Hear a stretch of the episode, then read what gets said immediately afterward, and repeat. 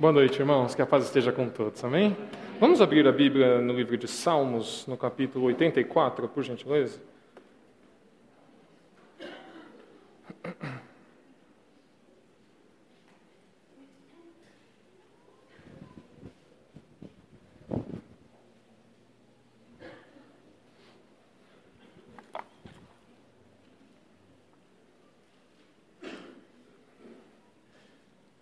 Se você não trouxe a sua Bíblia, você pode acompanhar a leitura nas televisões e, e no telão, tá bom?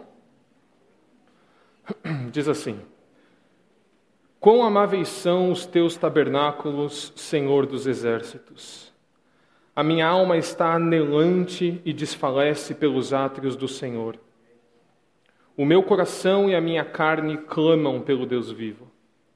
Até o pardal encontrou casa e a andorinha ninho para si e para sua prole, junto dos teus altares, Senhor dos exércitos, Rei meu e Deus meu.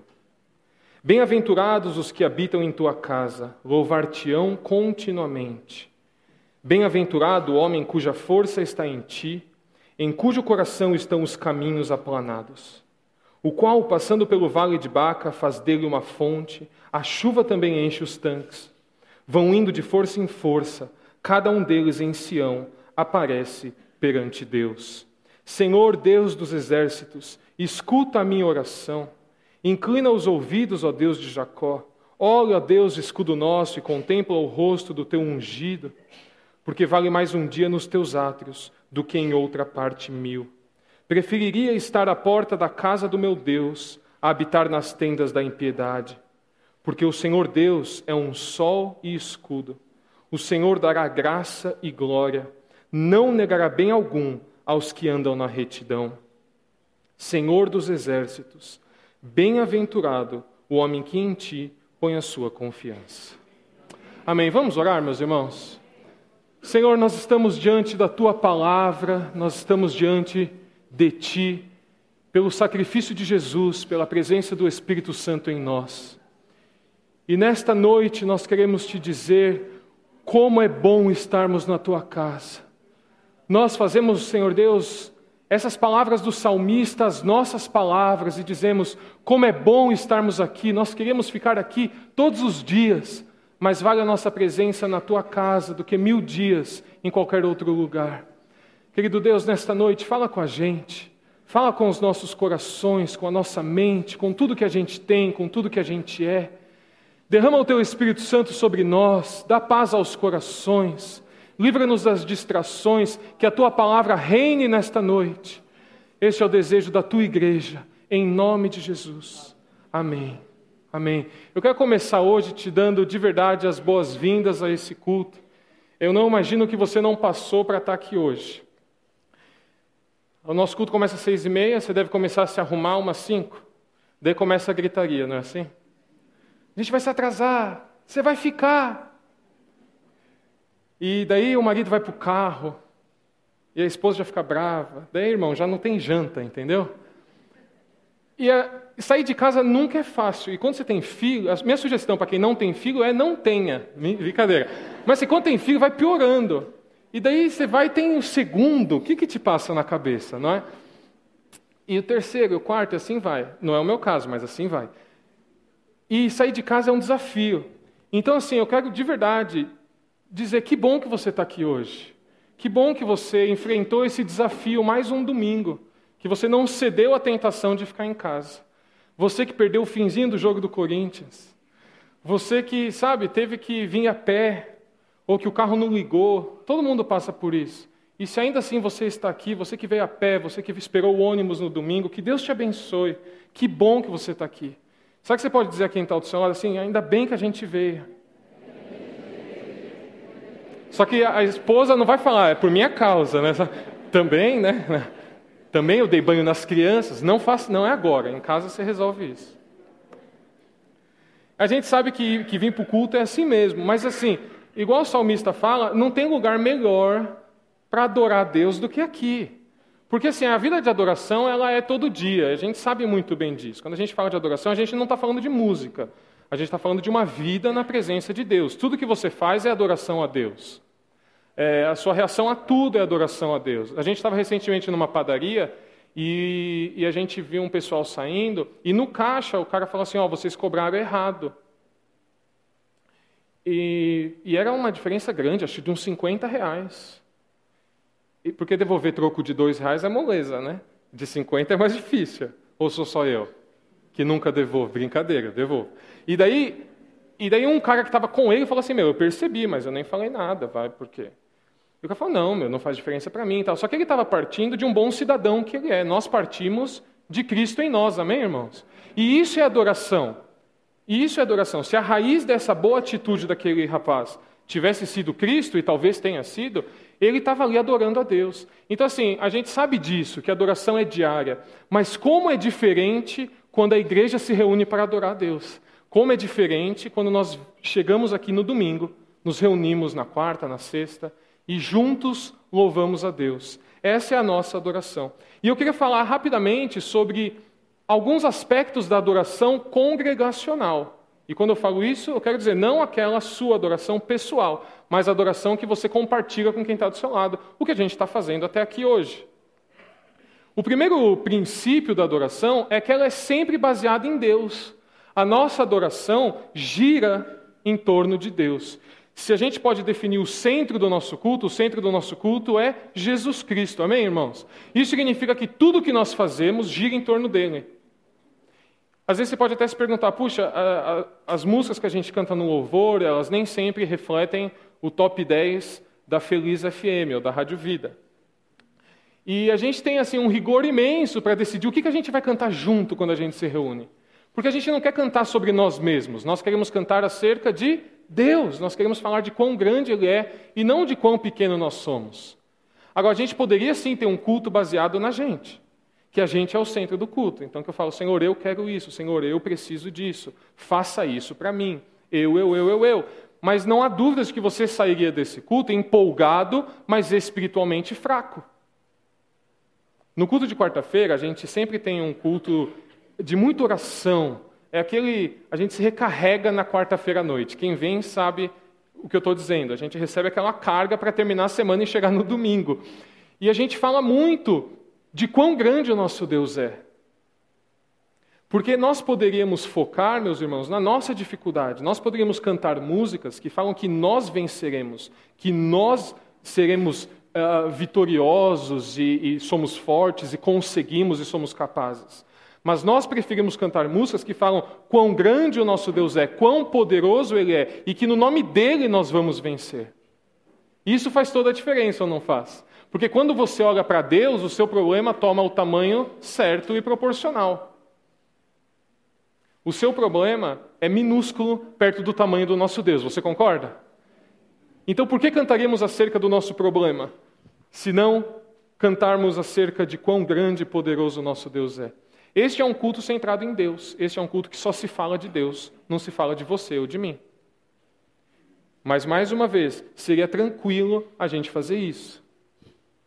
Agora, quando a gente pensa que Deus é o centro da nossa adoração, a gente precisa pensar que os nossos cultos precisam ser avaliados de acordo com o que nós pensamos sobre o culto? Não, de acordo com o que Deus pensa sobre o nosso culto. Eu sempre me surpreendo quando às vezes eu escuto reações do tipo: ah, hoje eu, o culto o culto não foi bom, ou o louvor não foi bom hoje, ou eu não gosto dessa música. E a, e a nossa pergunta natural, inclusive para o Ministério de Louvor, é essa: mas assim, o culto é para quem? E quem precisa estar satisfeito com esse culto? Quando nós entendemos que Deus está satisfeito com o nosso culto e nós enxergamos a satisfação dele, nós automaticamente ficamos satisfeitos. E isso é, dá para entender bem quando você dá um presente para o seu filho. De quem é o presente? É para ele. Você vai e compra e dá para ele. E a alegria é de quem? É dele. E a alegria dele vira a sua alegria. O esposo que agrada a esposa, que faz, sabe, sai do caminho para comprar um litro de leite, super romântico isso. Esse é o máximo do romantismo. Né? Ai, querido, eu trouxe um litro de leite eu trouxe tipo B, não, era C. Ai, estragou. Não existe mais B e C, né? Você percebe a idade? Não, existe desnatado, semi-desnatado, integral de soja. Esse é outro assunto, é outra pregação sobre leites depois. Mas quando você vai e agrada a sua esposa e você dá o presente que ela sempre queria, ou sei lá o quê, ou você lava a louça uma vez na vida, Deus está falando comigo aqui.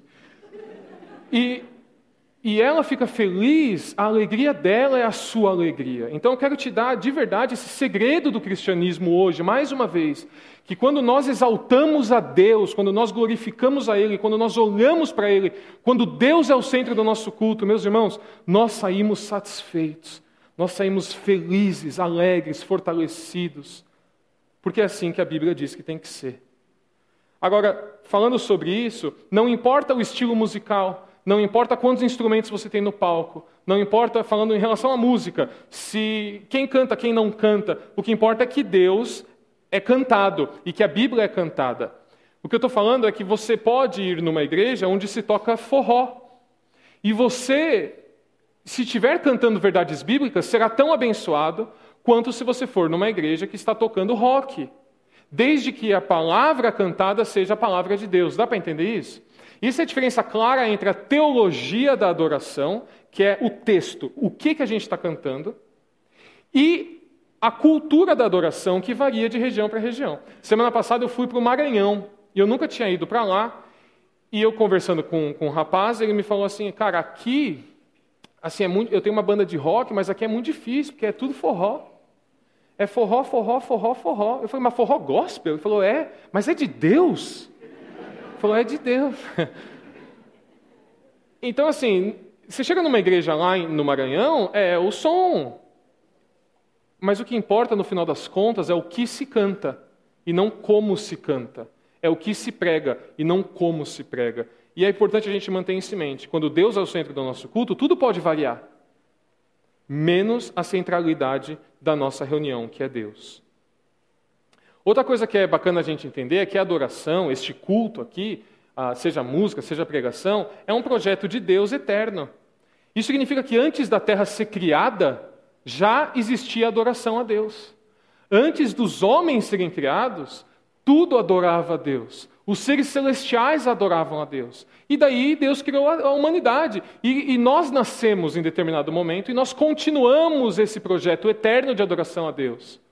E quando nós morrermos ou Jesus voltar, nós iremos para o céu e lá continuaremos a adorar a Deus. O que eu quero dizer com isso é que a adoração é passado, presente e é futuro.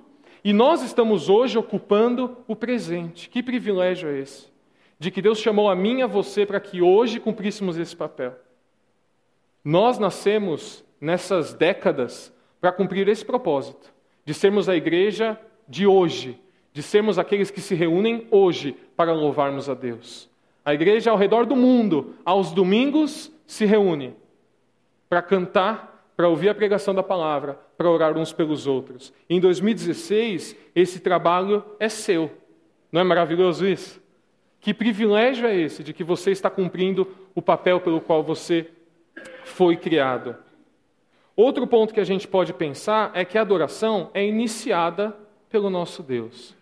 Isso é incrível. A gente, ah, na segunda música hoje, a gente cantou que nós somos chamados para adorar.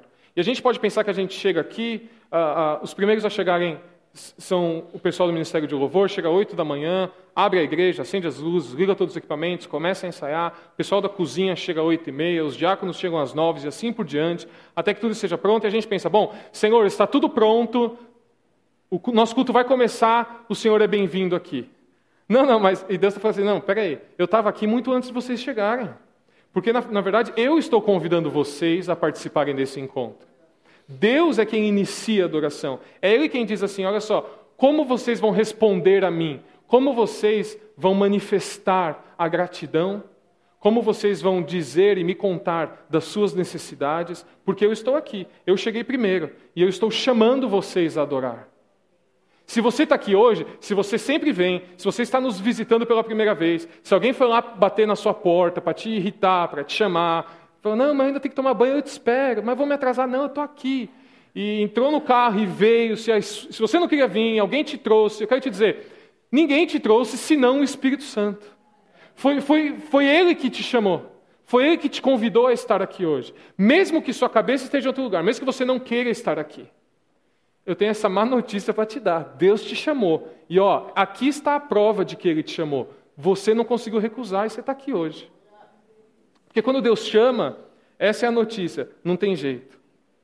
A Bíblia fala que ele procura os que o adoram em espírito e em verdade. Deus está procurando adoradores. Deus está iniciando uma conversa. E nós estamos aqui para responder a ele. Nós não chegamos e dizemos: "Boa noite, irmãos. Boa noite, Deus, seja bem-vindo. Senão que nós dizemos, boa noite, irmãos, Deus está aqui. Vamos responder a Ele. Agora, quando a gente entende que a gente não cria adoração, mas a gente responde a um convite, tudo isso muda. Quando a gente entende que a nossa adoração é dizer sim a um encontro que ele marcou às seis e meia da tarde de um domingo em Ferraz de Vasconcelos, quando a gente entende que nós dissemos sim a um convite, tudo muda. Sabe o que muda? Você começa a se arrumar mais cedo. Eu começo a tomar banho antes. Eu vou me preparar. Eu vou chegar aqui pronto, porque Deus marcou um encontro comigo. Imagina que se hoje você recebesse aí no seu WhatsApp do seu chefe, ó, oh, amanhã tem um jantar em casa, eu gostaria de convidar você, sua família e as crianças. Você fala, nas crianças não. Mas é, chama todo mundo e vai todo mundo. Como que você se prepararia? Acabou o dia para você, não é assim? Assim, eu, quando eu descobri que eu ia pregar, na verdade, eu, eu venho adiando há muito tempo pregar. Porque você não fica bem, você não dorme. Eu não dormi noite passada. Eu acordava pensando assim, ô oh, Jesus, será que eu devia fazer isso mesmo? Porque o pastor sempre tem uma pregação na manga. Às vezes uma ligadinha, não, dá pum, prega, é maravilhoso, né? um avivamento, o povo se converte, é maravilha. Agora eu estou aqui, sabe? Mas quando eu sou, quando você sabe, as coisas mudam. Quando você sabe que você tem um encontro com Deus, você não vai chegar atrasado no culto. E com amor eu queria te dizer isso. Deus tem um encontro com você. Ele não espera que você chegue atrasado no encontro que ele marcou com você. Deus conta com, com que a gente cante quatro músicas aos domingos para Ele, não três, não duas, não uma. O que Deus espera de mim e de você é que nós sejamos pontuais no encontro que Ele marcou. Vocês concordam? Da esposa fala: Tá vendo? Falei? Não. Eu quero, em amor, te encorajar hoje. Aqui daqui para o final do ano, você não se atrase para o culto. Porque Deus tem um encontro marcado com você. E o encontro começa que horas? Seis e meia. Seis e meia. Eu falei sobre a cultura da adoração, como os ritmos mudam, e, mas a palavra é a mesma, a centralidade em Deus é a mesma, a, a eternidade da adoração é a mesma, e a adoração é Deus que inicia sempre. Eu quero compartilhar com vocês um trauma de infância que eu tenho. Porque quem não gosta de ouvir um trauma dos outros, não é verdade? E o trauma é, que o pastor Joel criou na minha vida pela música que ele ouvia desse cantor aqui, ó. Quem conhece esse, esse abençoado que fala, né? Isso. É, então. J Neto. E o estilinho, não tá legal? Então, J Neto é o, é o Roberto Carlos dos crentes. Então, assim, não tem um rei, Roberto, né? Como dizem por aí, tem o J Neto. E no carro era tristeza, em casa eu chorava. Mas, e, e, é engraçado que hoje eu vi um monte de mensagem no, no, no grupo do louvor do WhatsApp, assim, meu, meu pai cantava os peregrinos. Assim, triste, cada um tem uma história triste para contar, não é? Do que os pais ouviram. Se você ouve, desculpa, tá?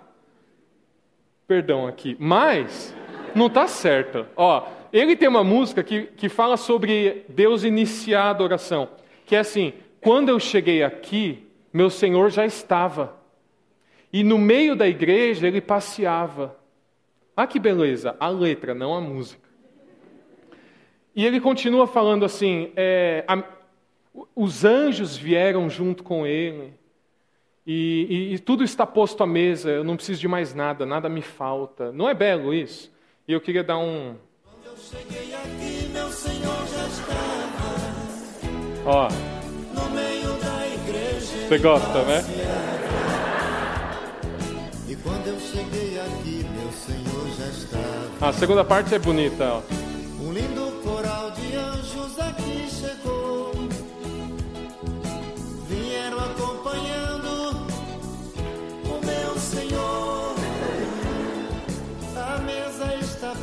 posta e não falta nada.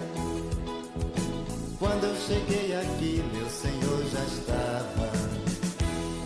Todo mundo? Não. Então, assim, essa é a primeira e última vez. Espero que você tenha aproveitado que você vai ouvir essa música. a mesa está posta, não falta nada para a gente. Lembre-se disso. Deus é quem nos convida à adoração. Se Deus nos convida à adoração, a gente começa a contrariar a noção, às vezes natural, de igreja que a gente vê por aí. E eu quero dizer que não deve ser assim. No teatro, nós temos os espectadores, pessoas sentadas na plateia.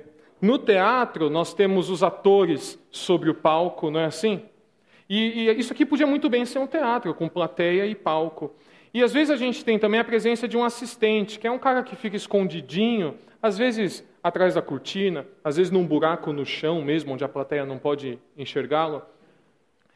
E ele ajuda os atores a não se esquecerem das falas. Faz sentido isso? Então, às vezes, o ator está no meio da atuação e ele não lembra a próxima fala. Esse assistente tem um script e fala assim: Ah, pô, você acabou de voltar e tal. Então ele ajuda e a pessoa segue com a peça. E essa é a estrutura de teatro que erroneamente a gente trouxe para dentro da igreja. E isso é uma igreja muito comum e a gente tem assim: os espectadores é, são a congregação. Então não é, não é difícil chegar numa igreja e assistir a um culto. E tem uma palavra bem típica de um culto que o ministério de louvor é a parte talvez mais importante do momento de louvor.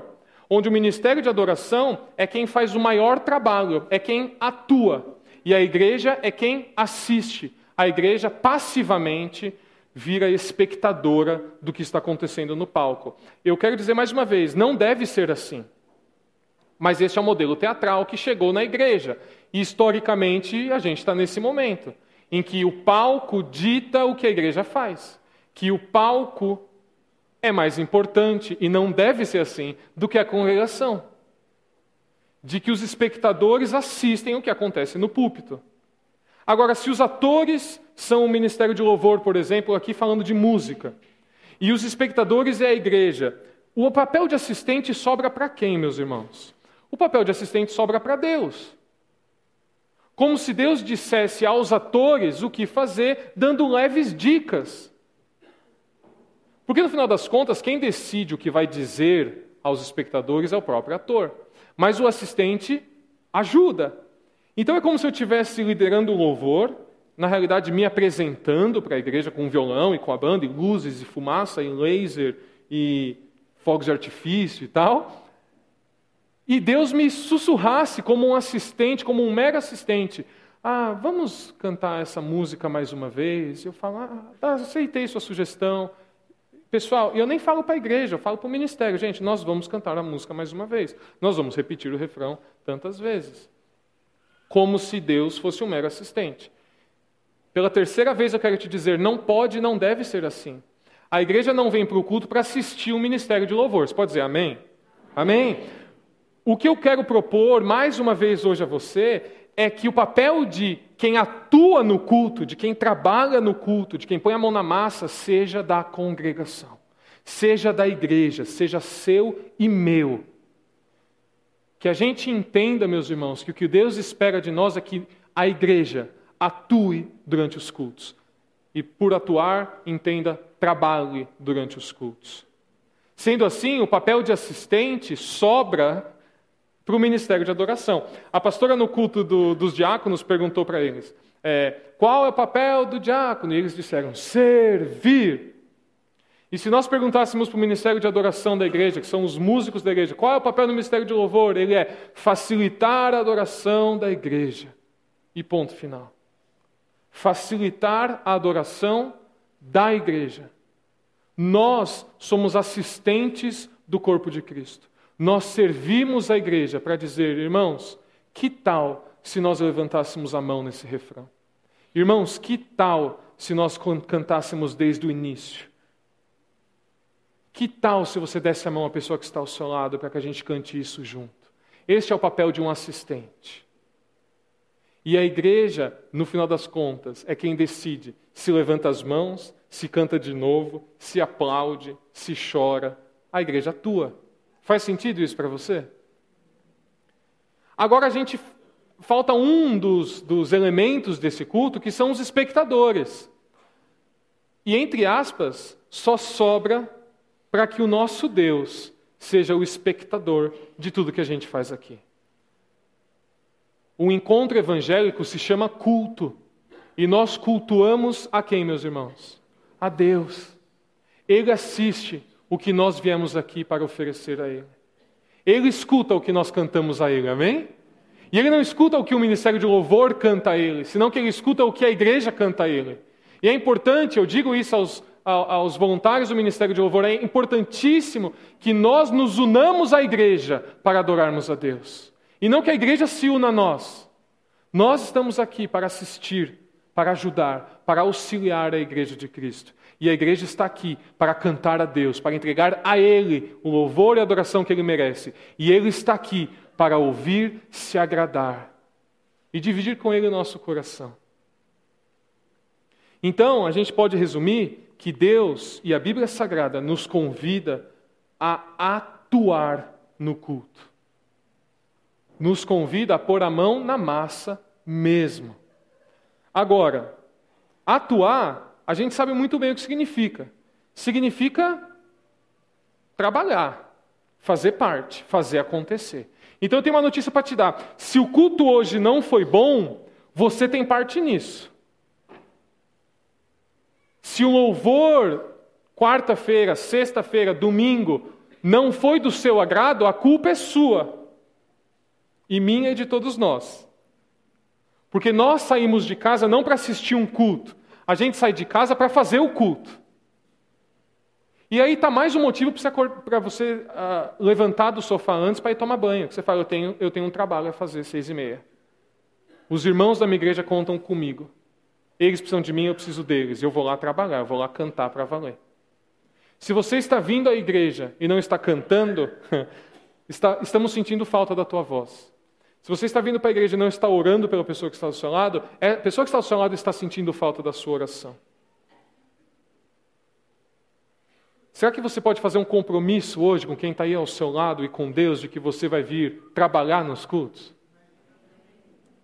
Então você sabe, né, que eu gosto? Olha no olho de quem está do seu lado. No olho. E fala assim: conte comigo, irmão. Irmã.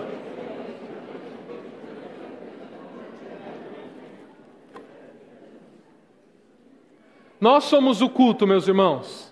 Nós somos a igreja, a gente vem trabalhar, a gente vem fazer.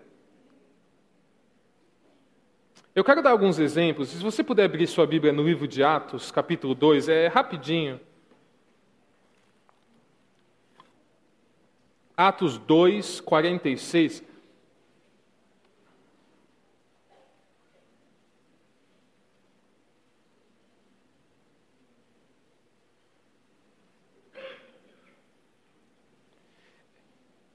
Eu quero ler com você, e se você não trouxe sua Bíblia, eu vou projetar o texto também. Eu quero ler com você, se você achou, acho que você já pode me ouvir, você, a, a, exemplos de quando a igreja atuou e pôs a mão na massa. Que a igreja primitiva, em Atos, trabalhou.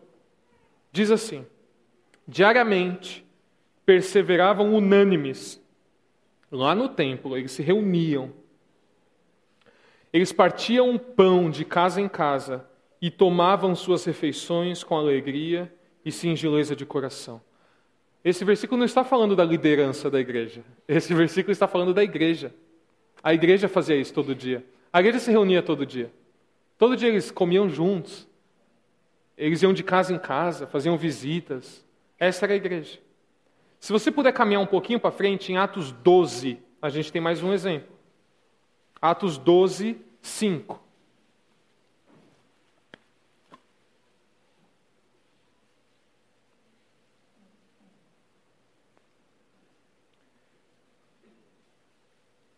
Pedro tinha acabado de ser preso, e olha só o que o texto diz: Pedro, pois, estava guardado no cárcere, mas havia oração incessante a Deus por parte de quem? Da igreja e a favor dele.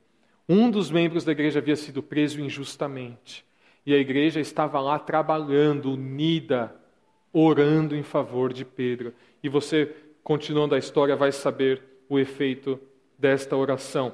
Se você caminhar um pouquinho ainda mais para frente, em Atos 15, 22, apenas algumas páginas à frente.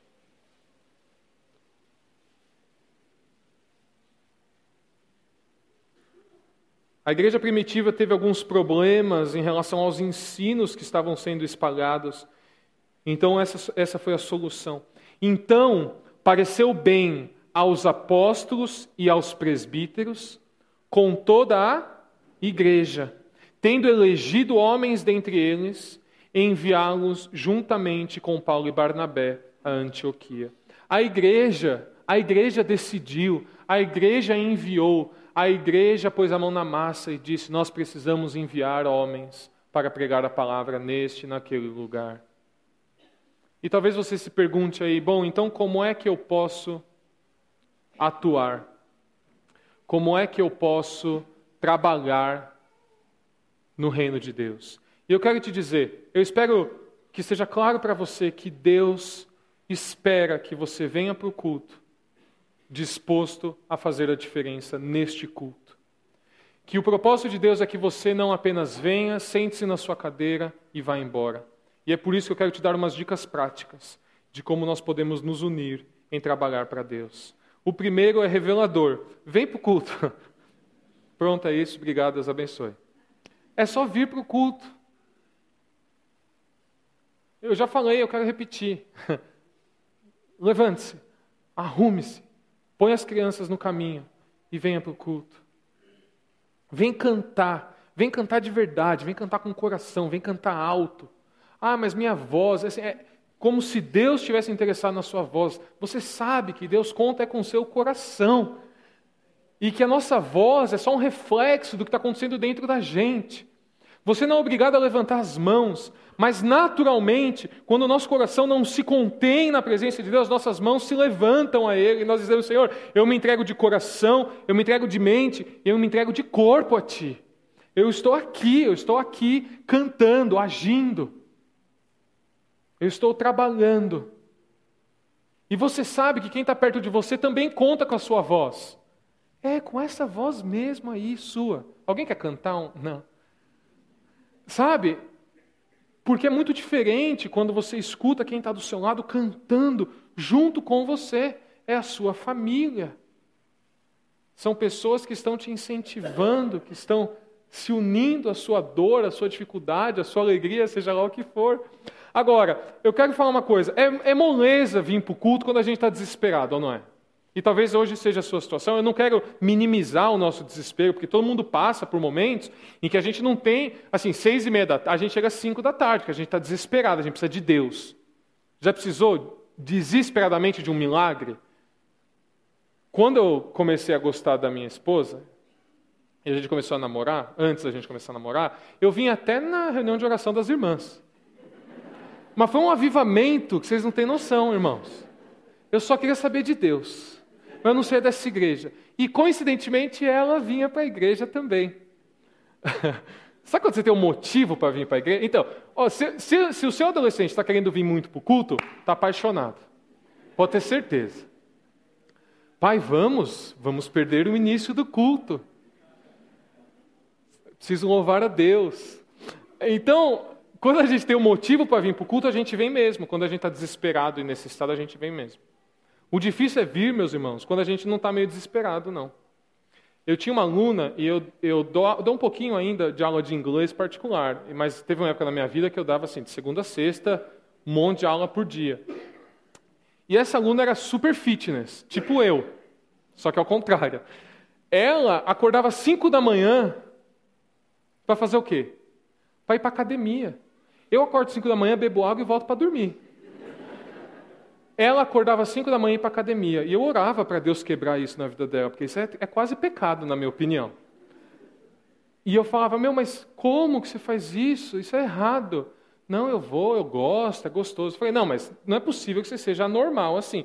Não tem aquele dia de inverno que você chora. Pra... Porque, gente, eu estou acordando agora, 6 e 15 da manhã todo dia, para levar a, a Cris e o Tom para a escola. E eu estou me lembrando da época de escola, sabe, de colegial. Eu, eu tenho vontade de chorar. No banho, as lágrimas lavam. Não é assim? Você não questiona a vida, você fala, é isso que eu quero para mim? Será que eu estou? Senhor, é triste, amanhã é triste. No verão eu estava todo empolgado, ainda falei, nossa, porque eu, não, eu odeio acordar cedo, né? Deus me deu esse gene. E eu não suporto acordar cedo. Então minha vida sempre foi assim, eu sempre dei aula até 10 da noite. E chegava em casa feliz, 10 e meia, 11 horas, ia dormir tarde, acordava ali. 9. Quem fala que acorda 9, acorda 11, vocês sabem, né? Então acordava tarde, a minha vida era boa. Boa. E meu trabalho sempre foi flexível, então eu conseguia. Até, e vocês são bem, minha família é maravilhosa. Até que a Cris trabalha de manhã, então ela começa às sete, e o Tom estuda de manhã, e o Tom é igual, tadinho, tem um morro de dó dele. Chora, chora, vocês não me deixam dormir. E não dá dó, não dá dó? Eu acho que educação devia ser opcional, mentira. E daí, o... E daí no inverno, eu tenho vontade de chorar. De chorar mesmo. Sim. Mas eu acordo e vou para o dia. Mas da quadra, eu estou igual um idoso. Quatro da tarde eu estou pronto para jantar e dormir. Vocês que acordam cedo, não é assim? Ó, eu assisto minha novelinha e eu vou para a cama. Porque não sei como aguenta. Tem... Acorda às seis, quatro da tarde acabou meu dia. É verdade. Acabou. Daí tem o cochilinho, aquela coisa, é outra história, depois a gente conversa. E e eu perguntei para ela, e nesse dia que você quer chorar, que você não está afim de ir para academia, que está cansado, você chegou tarde. Ela falou assim, ó, nesse dia que eu não quero ir, é o dia que eu vou. É o dia que eu levanto, porque é nesse dia que eu tenho que ir para a academia. Porque eu sei que se eu não for nesse dia, amanhã eu também não vou, depois eu não vou, depois eu não vou, e eu paro. E eu quero dizer isso para a gente hoje aqui. O dia que você quiser ficar em casa, é nesse dia que você precisa levantar e vir para a igreja.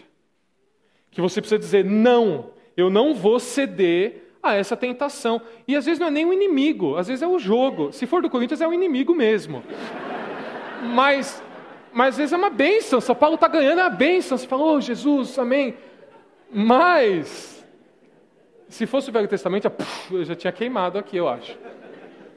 Mas, às vezes é uma tentação humana mesmo, que você está afim de ficar em casa. Que você não quer vir para o culto. Ou que está frio, ou que choveu, ou perdeu a hora.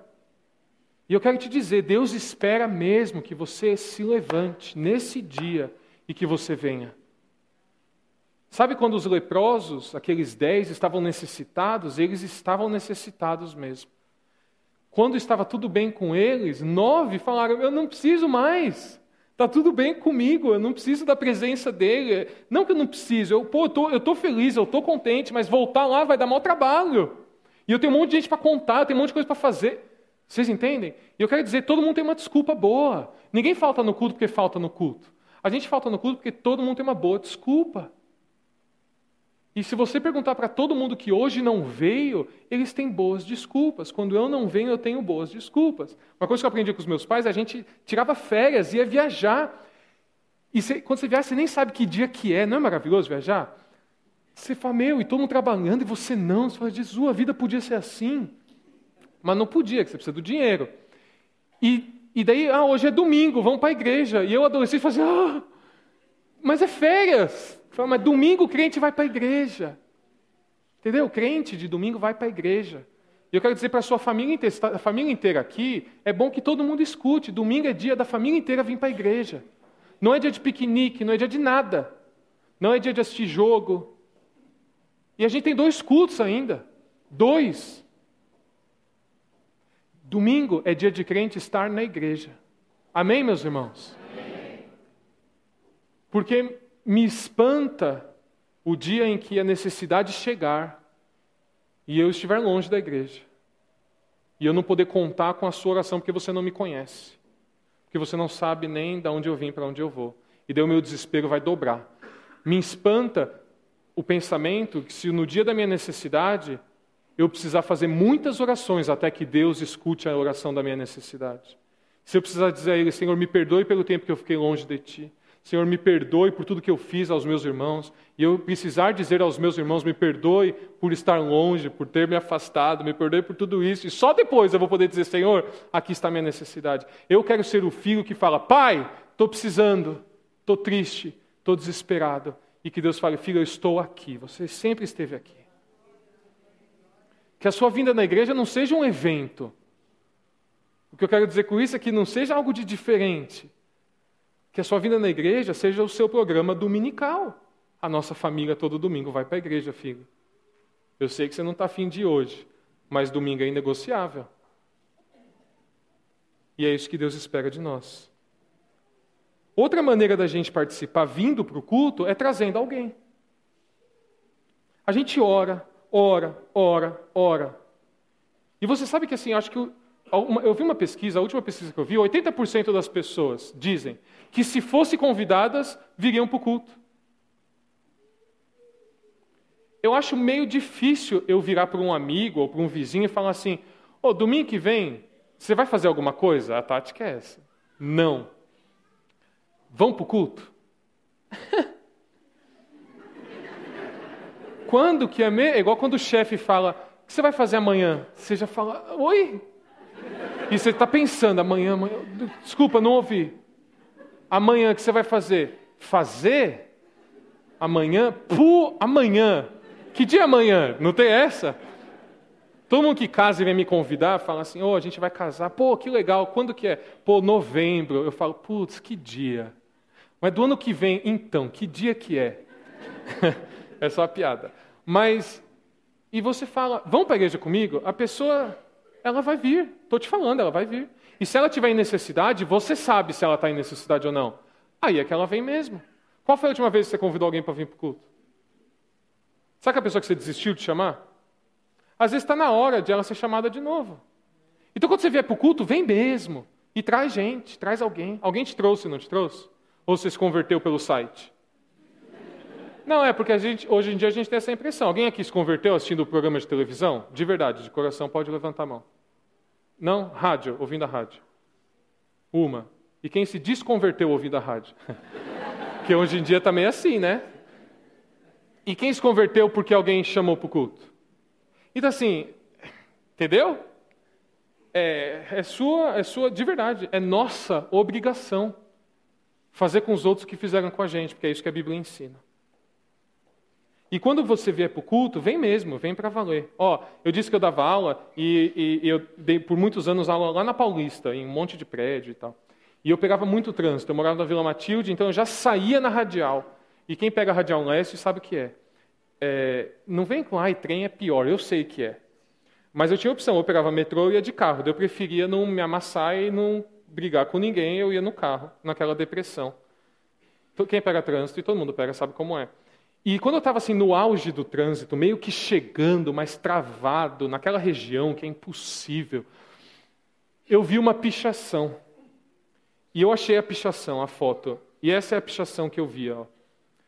Diz assim: Você não está preso no trânsito, você é o trânsito. Eu fico com uma raiva. que você, você entendeu? Você está 45 minutos travado, você precisa chegar, falta mais 15. Sabe como é? E eu vi essa pichação e é um tamanduá pintado. Eu falava, ah, tamanduá, eu te odeio, tamanduá. E, e eu falava, meu, eu ficava com um ódio, um ódio. Mas daí você vai lendo e você está travado, e você vai lendo. Você fala, ah, mas você tem razão. E é verdade ou não é verdade? Por que o trânsito é trânsito? Porque eu estou nele.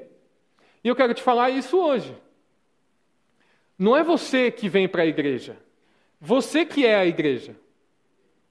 Amém, irmãos? A gente está se perguntando o que, que a gente vai fazer quando derrubar essa parede.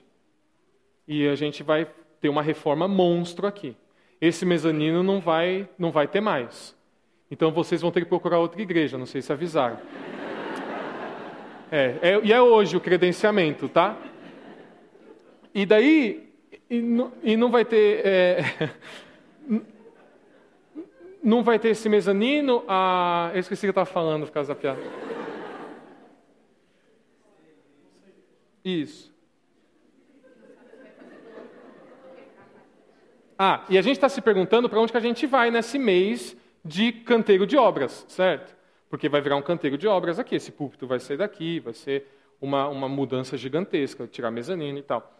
E assim, a ideia é que a gente vai para qualquer lugar, ou não é verdade? A gente se reúne lá no recanto. À noite é meio difícil, porque, né, às vezes... mas de dia dá, com as crianças e tal. A gente vai. É, a gente vai para qualquer lugar, irmãos, porque isso aqui não é a igreja. Nós somos a igreja. Amém? Então, assim, você é a igreja evangélica da paz. E eu queria te incentivar hoje a deixar de lado essa noção de que a minha igreja, não, não, ah, ou, ou, lá na igreja eles não gostam, ou lá na igreja nós não cantamos, ou putz, lá na igreja eles fazem uma coisa muito legal. Não, não, nós fazemos uma coisa legal, nós somos abençoados, a gente tem um monte de festa, a gente ora um pelo outro, a gente canta música, nós louvamos a Deus. Você é a igreja evangélica da paz. E chegou aquela hora de você olhar no olhinho. Fala aí de verdade para quem está do seu lado assim, ó, eu sou essa igreja.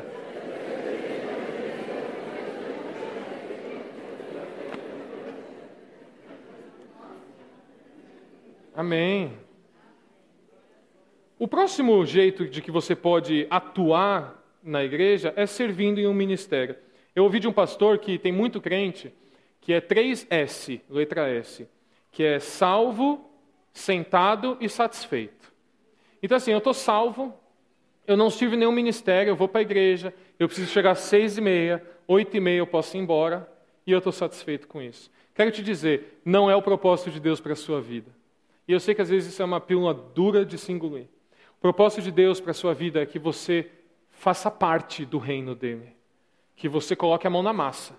Que você faça alguma coisa nessa igreja. Alguma coisa você precisa fazer.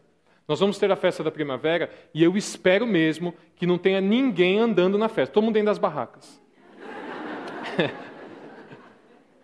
e daí só pode comprar da barraca do lado falou: passa esse milho para a quinta barraca. Entendeu? Eu espero, porque assim, vai ter uma festa primavera. A festa de quem? É nossa festa. E quem vai trabalhar na nossa festa? Nós mesmo. É a gente que trabalha, é a gente que trabalha. Agora, quando a gente trabalha, é muito difícil reclamar. Fala, putz, só tem, só tem Dolly, não tem coca. Porque se você está dentro da barraca servindo a Dolly, ou se você trouxe a Dolly, não é você que vai reclamar dela, ou é? Não, não é. Não dá para reclamar do tipo, puxa, que desorganização. Agora, você ajudou a organizar? Eu falando com muito amor isso. Não ajudou, então não dá para reclamar. Agora, quando você está dentro, aí a gente reclama mesmo. Reclama bem. Até demais, né? Então eu quero te dizer hoje que se você é a Igreja Evangélica da Paz, você só pode reclamar da Igreja Evangélica da Paz se você estiver fazendo alguma coisa. Podemos fazer esse compromisso? Isso pode parecer grosseiro, mas quem trabalha nos, quem trabalha nos ministérios da igreja? Vocês sabem do que eu estou dizendo não sabem? A gente reclama mesmo do nosso ministério para melhorar, para ajudar, para fazer. Porque senão, meus irmãos, a gente vira como aquela pessoa que vai para o teatro e acha a cadeira desconfortável. Fala, putz, mas eu paguei por, por esse ingresso, eu estou aqui, eu sou um consumidor.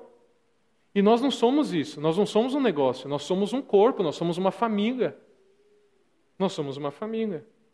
Quando a gente serve no ministério, é muito mais difícil a gente chegar atrasado, porque a gente tem escala. E se você tem escala, você precisa chegar no horário, porque a igreja conta com você, porque você tem um trabalho a fazer. Se você trabalha no ministério, é muito mais difícil você sentir que essa não é a sua casa.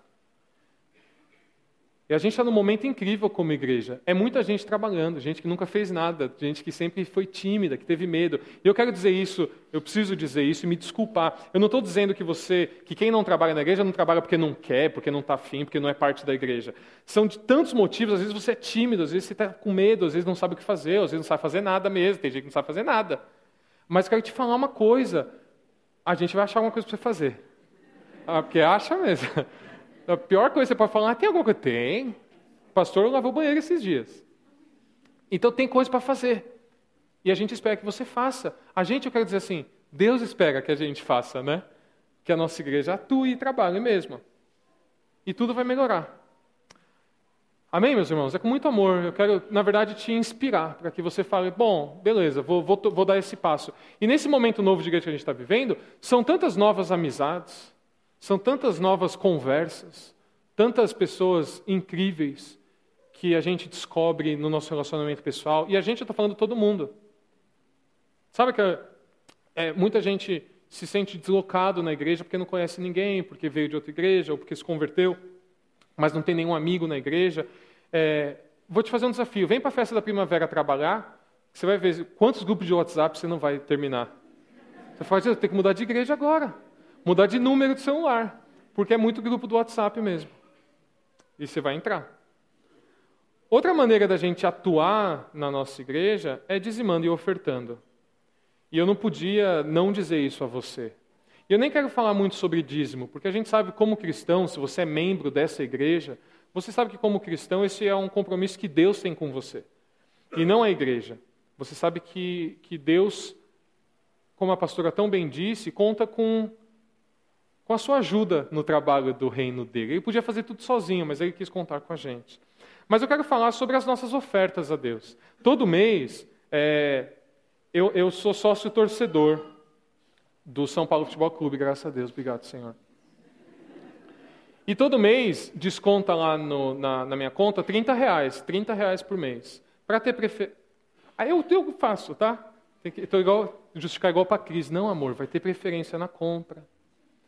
É só isso. Mas o time está bem? Não está. Mas olha, 30 reais. E eu pago 30 reais por mês lá, cai na conta, não sei se você sabia, mas está sabendo agora é, inclusive é na sua conta, tá? E, e eu tenho um compromisso com Deus de que, meu Deus do céu, se eu dou 30 reais para São Paulo, que diz minha mãe não me dá nada em troca, mas é mentira, eu tenho que dar mais para o reino de Deus. Amém, gente? Porque assim, não é que eu sou sócio disso aqui, mas essa igreja é minha também. E essa igreja também é sua. E essa cadeira que você está sentada, sabe quem comprou? Você. Então, quando a gente entende que nós somos parte dessa casa, nós não temos obrigação de ofertar, mas nós queremos ofertar. Sabe quando o pastor fala que o filho que começa a trabalhar precisa trazer para casa ao menos um botijão de gás por mês? É assim que a gente precisa se sentir nessa casa. Se você é parte desta família, você tem que trazer o seu botijão de gás para essa casa. Nós vamos ampliar essa igreja. A gente só fala disso. Alguém, vocês já foram ver? Já abriram essa portinha? Precisa deixar essa porta aberta, né, nos cultos. Sim. Vamos ver se a partir de domingo que vem essa porta fica aberta até o culto começar para você pôr o olho lá e ver. É gigante. E esse púlpito vai mudar de lugar e, como eu falei, os irmãos lá de cima vão ficar sem igreja. E, e são mudanças gigantes. E eu não sei se são caríssimas ou não. Eu sei que eu quero fazer parte disso, porque essa aqui é minha casa também. A gente falou sobre a eternidade da adoração, nós estamos em 2016. Essa igreja, do jeito que você está vendo hoje, com esses ventiladores, com essas paredes, com esse mezanino, em, em seis meses não vai mais existir. E quem se converter depois disso não vai ter ideia do que você passou aqui. Agora, você quer ou não quer aproveitar esse prédio e fazer um culto, todo culto relevante, de falar, ó, oh, eu lembro quando tinha mezanino nessa igreja. E eu trouxe as minhas ofertas. E as pessoas que estão sendo salvas aqui nesse templo novo estão sendo salvas sobre a minha contribuição lá em 2016. Meus irmãos, não há peso em ofertar a casa de Deus. Não há obrigação em ofertar a casa de Deus, mas eu quero te falar: se você é membro dessa igreja, se você é irmão ou irmã desta família, você precisa trazer o seu botijão de gás para o culto. Você precisa fazer as coisas acontecerem. E lembra que eu falei de quando a gente trabalha no ministério é difícil de reclamar? Se essa cadeira está desconfortável, sabe? É a gente que vai comprar uma nova, ou não é? Se, se um dia a gente precisar de ar-condicionado nessa igreja, porque só esquenta, esse planeta só esquenta. E se em 10 anos a gente precisar de ar-condicionado aqui? É isso. É da nossa casa, é da nossa família. Ou não é assim quando você precisa comprar coisa para sua casa? Precisa. Precisa, precisa, precisa. A gente precisa de uma geladeira nova. Mas essa caixa de isopor não está boa, querida? Não está bem. Põe gelo, sabe? É, tem opção? Não tem coisa que é assim? Precisa, precisa, precisa. Eu comprei meu carro em 60 meses, paguei oito carros, eu acho. Mas chega uma hora que você fala, eu preciso, eu preciso fazer. E nós, de verdade, estamos nesse momento, meus irmãos, de falar, vamos, vamos fazer, vamos agir, vamos, essa é a nossa casa, vamos fazer acontecer. Falando em casa, eu quero, para terminar, focar nesse primeiro versículo, você não precisa nem abrir, do texto que nós lemos. O salmista fala assim: Senhor, quão amáveis são os teus tabernáculos, quão amáveis é a tua casa, quão amável é este templo. Esse salmo é um salmo de peregrinação, fala de todos os, os filhos de Deus que andavam, andavam, andavam até chegar na igreja deles. E ele começa falando assim: Senhor, eu estou aqui no meio desse caminho, mas quão amável são os teus tabernáculos. Ele fala: é, é amável para o meu coração, para a minha mente, para os meus olhos, para, os meus sentidos, sua casa é amável. E ele fala: todos os teus tabernáculos, cada cômodo, cada sala, cada, cada porta da tua casa é amável. Eu queria fazer um exercício com você. Queria que você fechasse aí os seus olhos e tentasse se lembrar da casa da sua infância. Talvez seja a casa dos seus pais, talvez seja a casa dos seus avós, ou de algum tio lá no interior, um lugar que você se sentia em casa. Sabe que aquela luz amarela, não era assim? Aquele sofá meio desconfortável, aquela televisão de tubo. Essa é a casa. E daí, assim, às vezes a gente tem até um, um cheiro de café, né? O bolo que a avó fazia, aquela cortina de tirinhas. Tinha um vaso ali, um, sabe? Aquele rack, aquela mesinha de centro. Essa é a casa da sua infância, essa é a sua casa, a casa que você ama. Antes de você chorar, pode abrir o olho. Você... Ai, meu Deus. E eu sei disso porque quando eu vou na, na, casa dos meus pais, apesar de não ser a mesma casa, tem lá o mesmo sofá que eu dormia quando chegava da escola, sabe? Que eu almoçava assistindo TV. E quando eu chego, eu quero deitar naquele sofá. Você não é assim? Você já sente isso? E é incrível, tipo, não tem nada para fazer na casa dos pais ou dos avós, nada. E os adolescentes sabem, nada. É um tédio de morrer. Mas se me deixar, eu passo oito dias lá sentado. Você é assim também? Na nossa casa a gente fica entediado, mas na casa do pai, da mãe, do avô, a gente tem, não tem gente que vai para a Bahia e passa oito meses lá? O que você ficou fazendo? Ah, fiquei lá. Fiquei lá. Tinha dia que a gente é, assistia TV, tinha dia que ficava lá sentado. Mas oito meses? É, porque gostou, porque e, e o salmista tinha essa sensação. Senhor, eu lembro lá dos utensílios, eu lembro das cortinas, eu lembro da sua casa, da igreja reunida. Eu lembro, sabe, dos meus irmãos, dos pastores, eu lembro, eu lembro dos ventiladores meio enferrujados, eu lembro do mezanino que quando alguém subia fazia barulho. Eu lembro dos banheiros, do bebedouro que não funciona um para encher a garrafinha. Eu lembro de tudo isso, Senhor, e assim o meu coração morre de saudade, na verdade morre de vontade de estar lá. E como, meus irmãos, Deus deseja que a gente se sinta assim, não só de estar na presença dEle, senão de estar aqui na Igreja Evangélica da Paz, na Santos Dumont, número 300. Que essa igreja seja o seu lugar de refúgio, que essa igreja seja onde sua família se encontra, que as crianças já entrem e você perde elas, que elas vão brincar, que seja o lugar que você almoça, que você encomenda pão de mel para o final do culto, que você sobe lá no último andar para buscar seu filho e descer, que você faz a pulseirinha verde todo domingo. Você não imagina quando a gente conversa com irmãos que precisaram mudar de cidade, o que eles não fariam para participar de um culto de domingo de novo com a gente. Tem gente que viaja assim, chega e o culto começa em 15 minutos e eles vêm direto e sentam, porque eles precisam participar de um culto na Igreja Evangélica da Paz. Você se sente assim nessa casa? Essa é a sua casa. Esse é o seu lugar. E eu quero te dizer: se não tem sido assim, Pode ser assim, e esse pode ser o seu lugar. Você pode dizer, Senhor, ah, são amáveis os teus tabernáculos, essa casa é amável, esse lugar é maravilhoso. Esse, esse prédio não é só a casa de Deus, meus irmãos. Esse prédio também é a minha e a sua casa. Sinta-se em casa na presença de Deus. Participe da casa de Deus. Você é o filho e você é a filha. E essa aqui é a nossa casa. Amém? Você fecharia os seus olhos para que a gente possa fazer uma oração?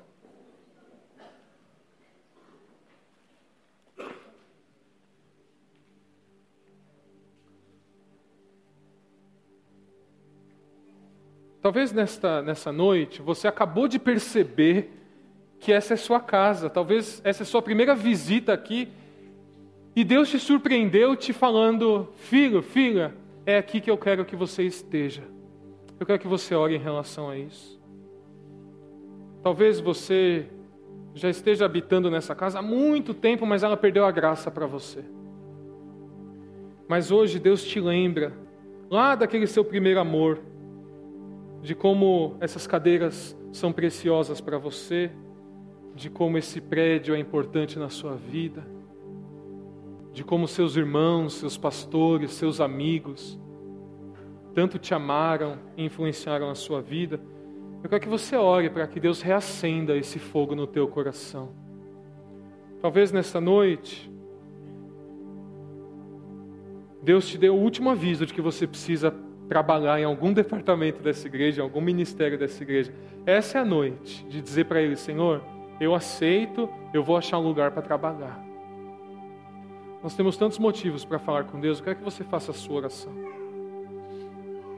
Senhor, nós queremos te agradecer porque esta casa é tua. Te agradecer porque tu és o nosso Pai. Te agradecer porque aqui todos somos iguais. Te louvar porque o Senhor não faz distinção entre os teus filhos.